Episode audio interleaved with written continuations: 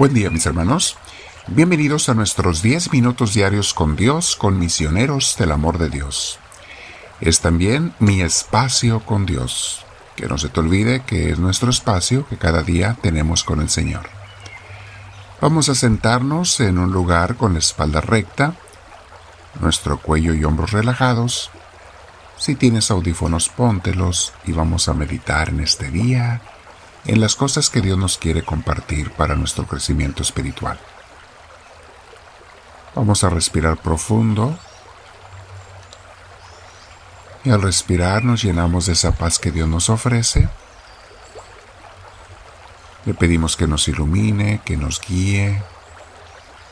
decimos Espíritu Santo, ven a mí, te lo pido, y suple en mí lo que haga falta para conectarme contigo Quiero estar en esa conexión constante toda la vida contigo, mi Señor. Gracias, mi Dios, por escuchar mi oración. Gracias porque te apiadas de tus hijos que amas y quiero ser uno de ellos toda la vida. Quiero ser una de tus ovejas, Señor. Bendito seas, Dios mío. Mis hermanos, hoy vamos a meditar en un tema que se llama los lastres que me impiden volar a Dios.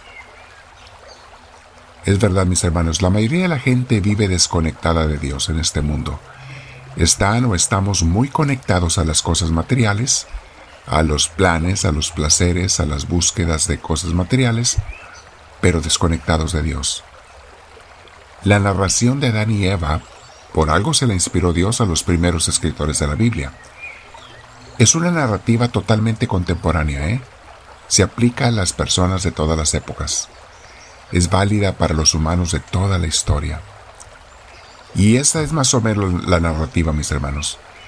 Dios nos crea por amor.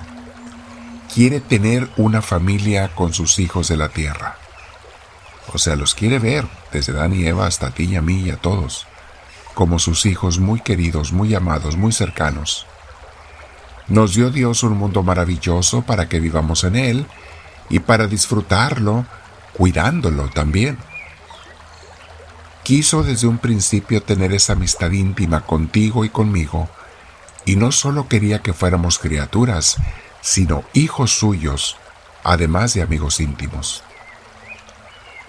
Al igual que Adán y Eva, mis hermanos, la mayoría de nosotros, cuando fuimos creciendo nos fuimos apartando de este plan maravilloso de Dios para nosotros, para su relación con nosotros. A algunos ni siquiera se les habló de niños, sus papás no nos hablaron de niños sobre Dios. A otros sí, pero de una manera muy imperfecta, pues se les enseñaba que a Dios había que tenerle miedo, o que Dios era castigador, o yo no sé qué tanta enseñanza teológica mal interpretada se les enseñó a mucha gente. Y eso hizo que mucha gente, lejos de seguir a Dios, lo rechazara en su vida, sobre todo cuando fueron creciendo.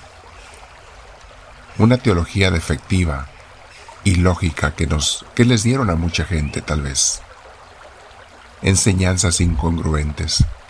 Pero ha habido otras personas a las que sí les hablaron bien de Dios sus padres, tuvieron una buena religión, cuando eran niños por un tiempo vivieron con Dios, pero luego quizá en la adolescencia o en la edad adulta, las tentaciones de la serpiente, o sea, el demonio, los atractivos del mundo, los separaron de esa relación tan bella que tenían con Dios. ¿Y con qué quedamos?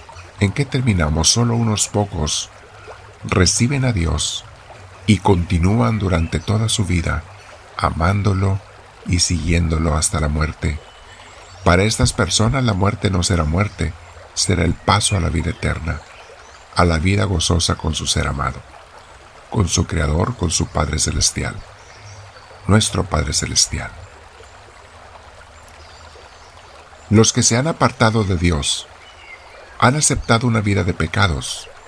No siempre son pecados graves, no necesariamente, pero muchos pecados, aunque sean pequeños, pecados aceptados, rencillas, rencores, odios, ambiciones, robos, chismes, divisiones Y esos pecados, mis hermanos, son como lastres, son como piedras pesadas que no nos dejan elevarnos hacia Dios. La buena noticia es que Dios no se cansa de esperar. No siempre los va a buscar, pero siempre va a esperar al pecador golpeado y arrepentido que vuelva a Él. Pero lo que tenemos que hacer, mis hermanos, es darnos cuenta de nuestras vidas desviadas del plan de Dios. Tenemos que reconocerlo y reconocer nuestros pecados si nos hemos dejado llevar por ellos. Tenemos que arrepentirnos como el Hijo pródigo y volver a Él, al Padre Celestial, y arrojarnos a sus brazos, esos brazos que tiene de Padre amoroso. Fíjate cómo empezó a predicar Juan Bautista, que vino, empezó a predicar un poco antes que Jesús, a preparar el camino para Jesús. Y fíjate cómo predicaba, tenemos en Mateo 3, del 1 al 3. Dice así, Por aquel tiempo se presentó Juan el Bautista en el desierto de Judea. En su proclamación decía, Vuélvanse a Dios, porque el reino de los cielos está cerca. Pausa. Ya desde aquí Juan está diciendo, están alejados de Dios. Vuélvanse a Dios, porque el reino de Dios de los cielos está cerca. Si viniera Juan otra vez, predicaría igual, mis hermanos. La gente del mundo moderno necesitamos oír lo mismo. Vuélvanse a Dios, porque el reino de Dios está cerca. Sigue diciendo la Biblia. Juan era aquel de quien Dios había dicho por medio del profeta Isaías. Una voz grita en el desierto, preparen el camino del Señor, ábranle un camino recto. Ahí está, mis hermanos. Juan para que entendiéramos, comenzó invitándonos a cambiar. Y Jesús hizo lo mismo.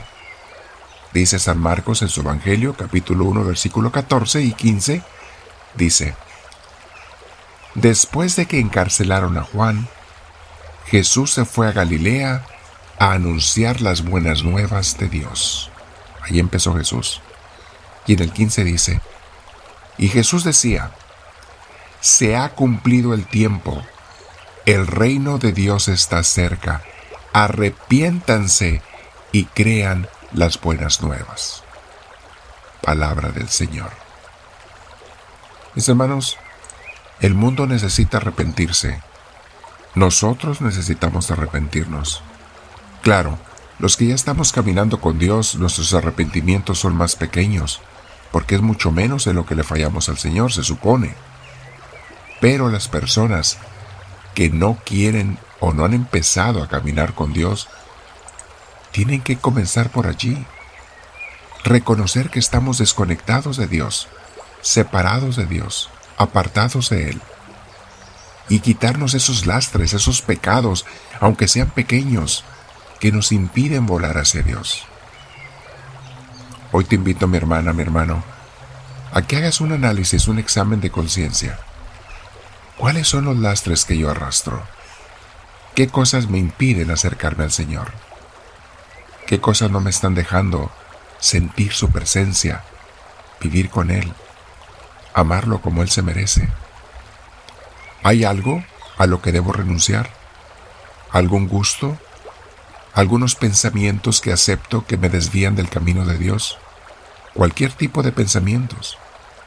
¿Rencores o corajes?